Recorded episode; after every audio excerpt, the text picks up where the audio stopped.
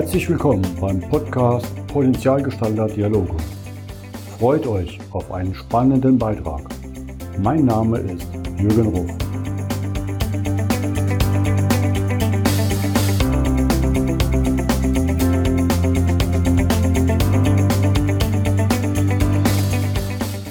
Willkommen zum heutigen Podcast. Mein Gast ist Silke Klaab aus Dubai. Hallo Silke. Hallo Jürgen. Alles. Gute nach Deutschland. Danke dir. Schön, dass du die Zeit hast, anstelle im Meer schwimmen zu gehen. Wobei das wahrscheinlich momentan ja auch nicht geht. Ne? Schauen wir mal über zu ja. dir.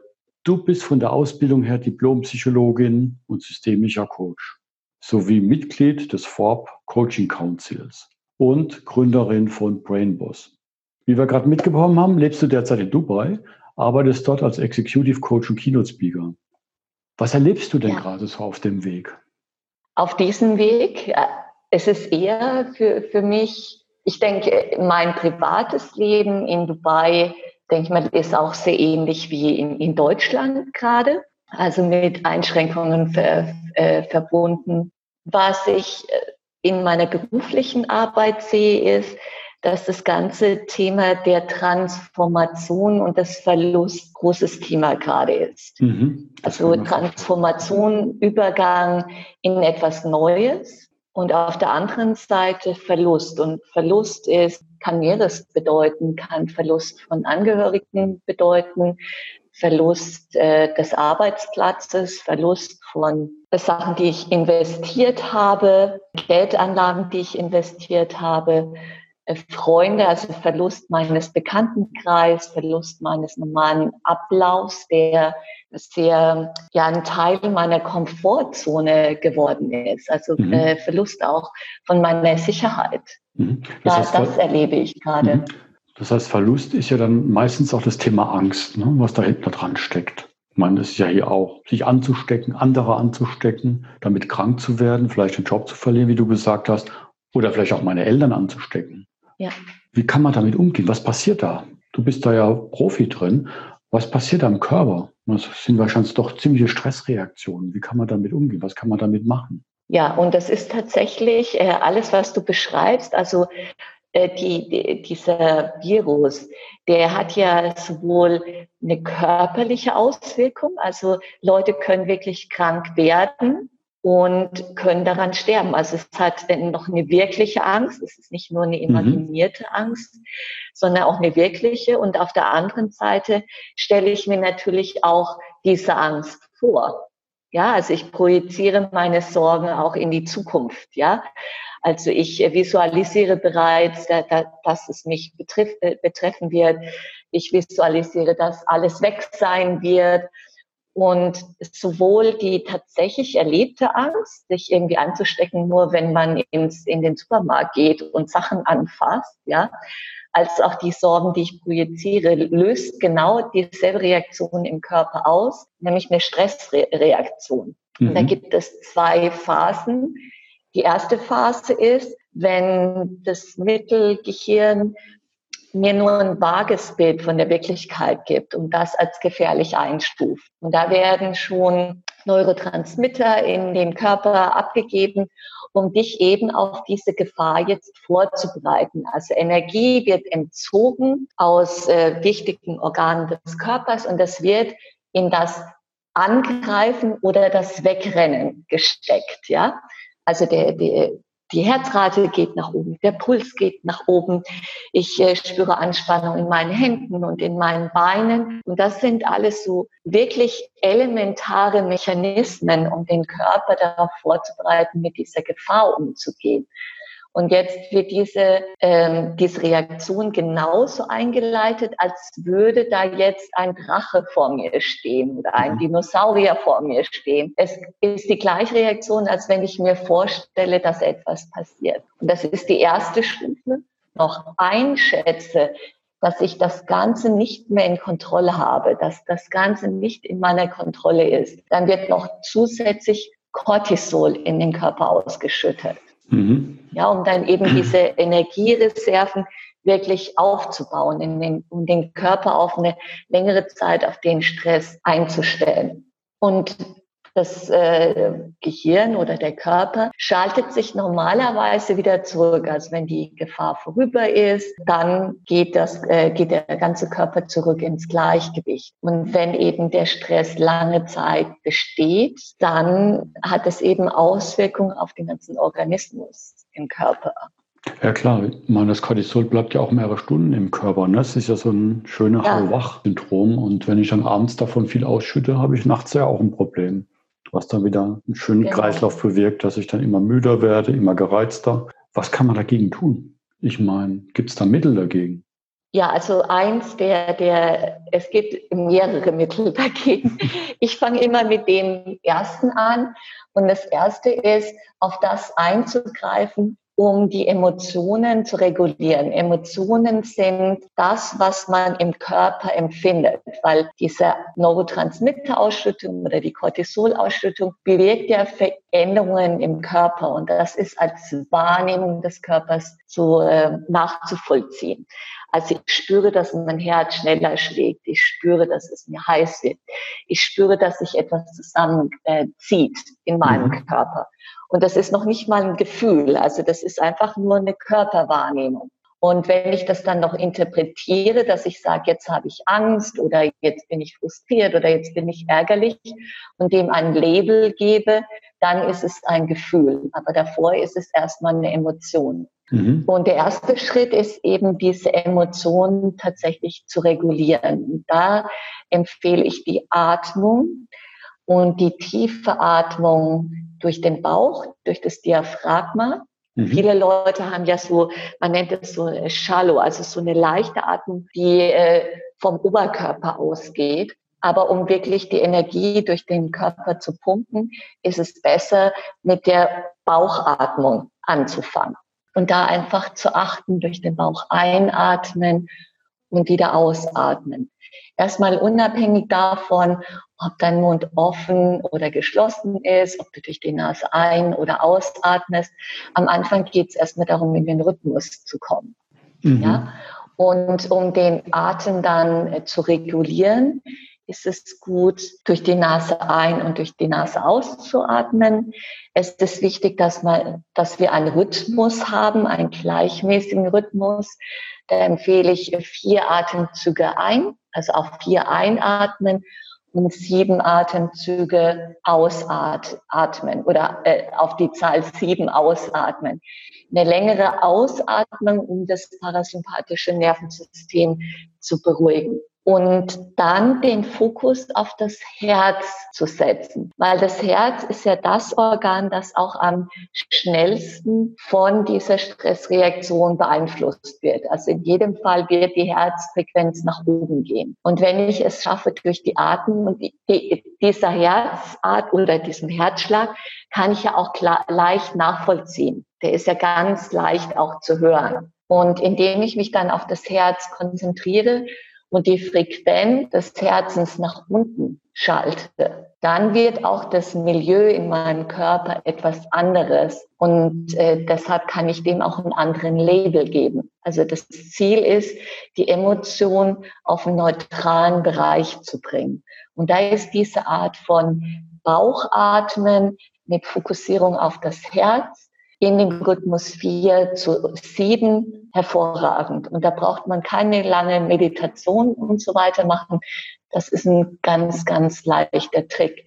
Eine andere ist noch das Tapping. Mhm. Und äh, wenn man eben, also da klopft man, also mit so mit seinem mhm. Mittelfinger und Daumen klopft man auf bestimmte Akupunkturpunkte. Und einer ist zum Beispiel unter dem Schlüsselbein, da ist ja dieser Schlüsselbeinknochen und ein Zentimeter darunter einfach leicht zu tappen. Man kann auch entlang der Augenbrauen tappen, also von der Innenseite der Augenbrauen bis zu, den, zu der Außenseite bis man in dieser Falte landet, wo Frauen dann Botox reingeben, äh, da auch zu tappen. Dann unterhalb der Augen, da ist ja dann diese Augengrube, es heißt die überhaupt Augengrube? Das ist da unterhalb, wo auch der Schädelknochen da ist. Und da entlang zu tappen. Dann über dem, über dem oberen Lippen, da ist ja dieser Punkt, da sieht man ja diese Falte unter der Nase und da zu tappen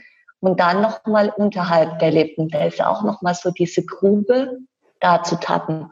Und das sind Akupunkturpunkte, die, also die Wissenschaft dahinter kann ich dir jetzt nicht im Genauen erklären, aber Leute setzen das tatsächlich auch in der Traumaarbeit ein, um einfach den Organismus wieder zurückzuregulieren. Mhm. Es gibt noch eine Erweiterung von dem, das heißt dann EFT, Emotional Freedom Therapie, wo dann noch gleichzeitig Affirmationen genannt werden. Aber ich denke, dass äh, das Tappen an sich ist schon ausschlaggebend. Bewegung ist auch wichtig und wenn es einfach nur ein schneller Gang ist, sage ich mal, also wenn man im schnelleren Rhythmus einfach läuft, weil das ist dann auch nochmal so eine bilaterale Stimulierung des Körpers. Also ja. ich äh, setze ja einen Schritt mit rechts und dann mit links und das mache ich häufig. Also wenn, wenn so die Emotionen über mich kommen, gehe ich einfach raus und ich jogge jetzt nicht, aber ich laufe dann mit schnellerem Schritt und damit kann man auch Sachen einfach äh, verarbeiten. Das ist der Klassiker nach dem Stressabbau, geh einfach mal ums Quadrat. Ne? Also das habe ich auch gelernt. Cortisol ja. geht raus durch Bewegung und dass das sehr hilfreich ist. Man muss keinen großen Riesensport dazu machen. Was natürlich jetzt im Lockdown ja. etwas schwierig ist, aber man kann ja auch auf der Stelle gehen oder im Treppenhaus. Ja, oder einfach tappen. Man kann ja. auch so mhm. mit den Händen oberhalb der Knie auch in so einem Rhythmus 1, 2, 1, 2, 1, 2 rechts und links einfach tappen. Schon faszinierend, wie mit einfachen Mitteln eigentlich man den Körper wieder runterdrehen kann. Ne? Gut, ja. damit hat man vielleicht jetzt den ersten Emotionsausbruch im Griff. Wenn ich mir das dann anschaue, es gibt immer Menschen, die kommen gestärkt aus Krisen oder solchen Phasen raus und einige, die zerbrechen dran, ne? weil dann vielleicht die Angst zu stark wird. Ich glaube, der Begriff ist Resilienz. Und wir hatten uns in der Vorbereitung ja auch schon drüber unterhalten, momentan die Zukunftsaussichten werden ja schon ein bisschen unsicherer. Ne? Die Globalisierung, ja. Umweltschäden, das scheint ja doch einen stärkeren ein, wie soll ich sagen, Impact auf die Welt zu haben und die Firmen als die ganze Zeit angenommen. Wie kann ich das lernen, dass ich da trotzdem stark aus so einer Phase rauskomme? Geht das überhaupt? Ja, und, und das ist, äh, denke ich mal, die allerwichtigste Frage, die wir uns gerade beantworten. Ich habe auch in den letzten Wochen einfach nochmal so mir angeschaut, weil was Leute im, im therapeutischen oder auch im psychologischen Bereich dazu sagen. Und es fallen ja auch immer wieder Begriffe wie Viktor Frankl oder Anne Frank. Und das ist so diese humanistische Seite der Psychologie kommt wieder ganz stark hervor und die da sagt Bedeutung, also die Sinnhaftigkeit für sich dahinter zu finden. Und das klingt jetzt erstmal ziemlich schwierig. Was macht es Sinn für mich, wenn ich jetzt hier meinen Arbeitsplatz verliere? Was macht Sinn für mich, dass die Kinder teilweise ihr Abitur nicht machen konnten? Und in so einer Situation einen Sinn für sich zu finden. Und was dieser Sinn macht, der gibt ein eine Kraft und eine Hoffnung auf die Zukunft. Und das haben ganz viele Leute immer wieder angesprochen. Und das war ja auch Kernpunkt äh, dieser Therapie von Viktor Frankl. Allein nur zu sehen, dass der Baum draußen erblüht und da Vögel im Baum sind, das allein schon kann mir Sinn in dem Augenblick geben. Bestimmte Rituale, die ich noch mit mir oder mit meiner Familie mache, um da auch äh, eine Sinnhaftigkeit in dem Ganzen zu finden oder Gemeinschaft mit Leuten zu haben, auch wenn es nur online ist. Das sind alles Beispiele dafür, wie man Sinn für sich aufbauen kann. Eine andere Methode, die auch ziemlich wichtig ist, ist dieses expressive Schreiben wenn ich nicht für mich ausdrücken kann, was gerade los ist und diese ganzen Ängste und Sorgen in mir unterschwellig alle da sind. Weil mhm. wenig Leute haben auch gelernt, sich auszudrücken, sind vielleicht auch verletz verletzlich darin, haben Angst, dass ihre Schwäche in Anführungsstrichen von Leuten nicht angenommen wird. Und dieses expressive Schreiben hilft dabei, alles, was in mir ist, zu Papier zu bringen. Und das bedeutet nicht, dass man jetzt ein Autor wird, sondern äh, die Aufgabe besteht darin, entweder fünf bis zwanzig Minuten einfach nur aufzuschreiben, ohne zu achten auf Groß- und Kleinschreibung, keine Kommaregeln, gar nicht, was gerade passiert. Und zwar Beschreibung jetzt in, in meinem Fall, ich würde jetzt nicht schreiben, ich, ich sitze hier jeden Tag, ich schaue aus dem Fenster und ich frage mich, wie ich Kunden bekommen kann und was auch immer, sondern als Silke in dem Augenblick. Silke sitzt da und schaut aus dem Fenster, so dass man auch diese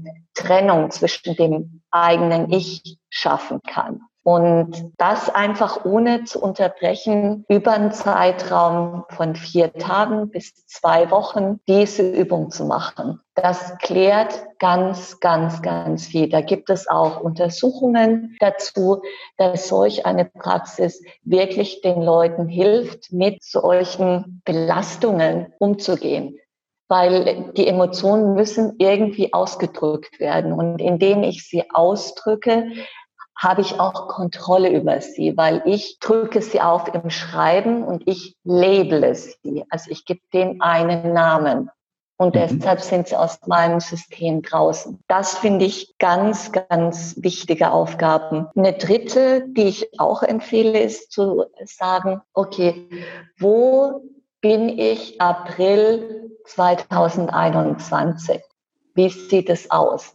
Und ich projiziere mich in den April 2021.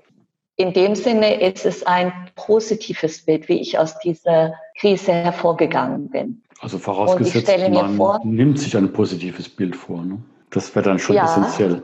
Ja, und, und das ist essentiell, dass es eben ein positives Bild ist. Mhm. Weil äh, das Negative, weiß ich nicht, ob das ein Ziel für jemanden ist. Das ist ja eher die Angst. Die Angst mhm. ist ja kein Ziel, sondern das Ziel ist ja etwas, was wäre das, was für mich in dem Augenblick zufriedenstellend machbar ist.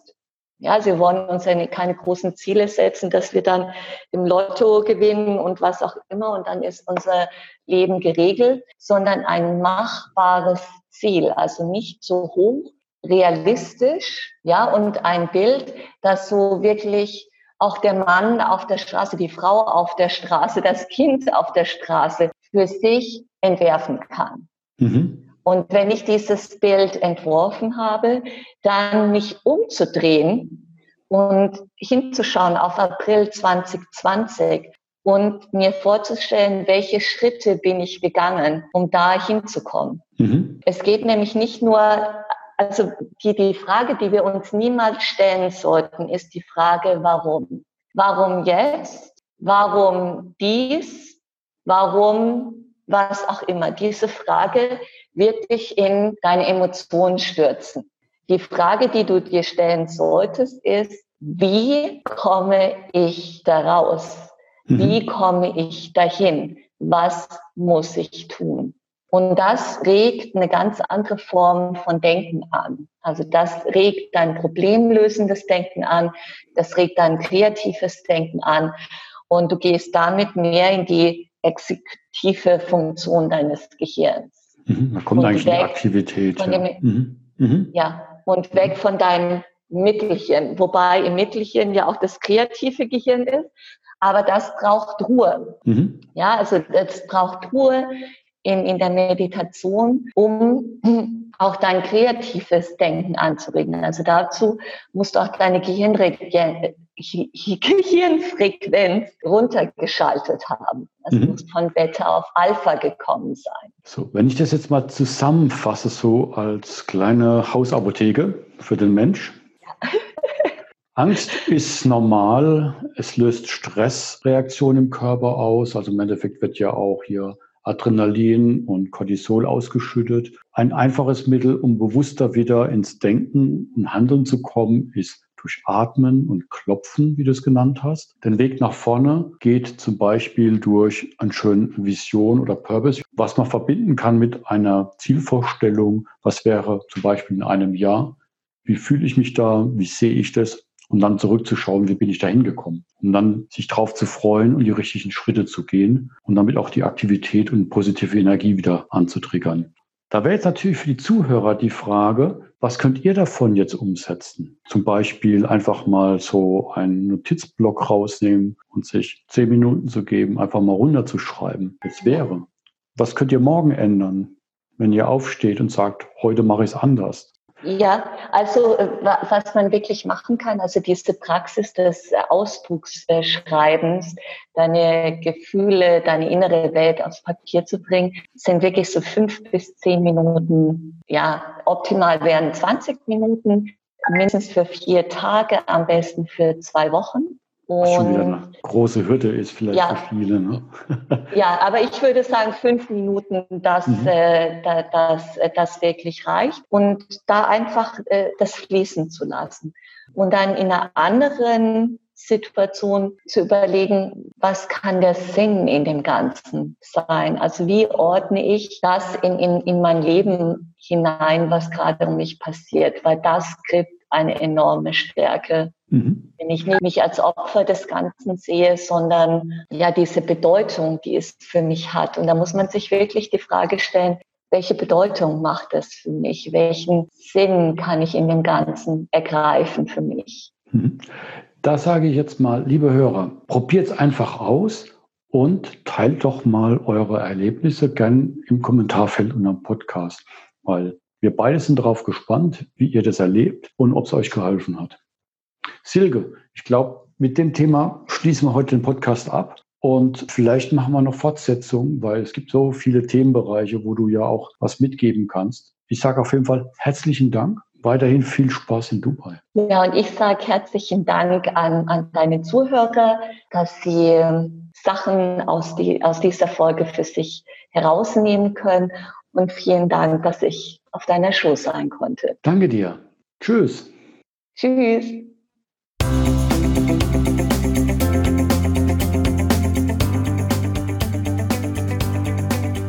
Das war der Podcast Potenzialgestalter Dialoge von jürgen.ruf.consulting. Vielen Dank, dass du vorbeigeschaut hast. Mache dir einen wunderschönen Tag.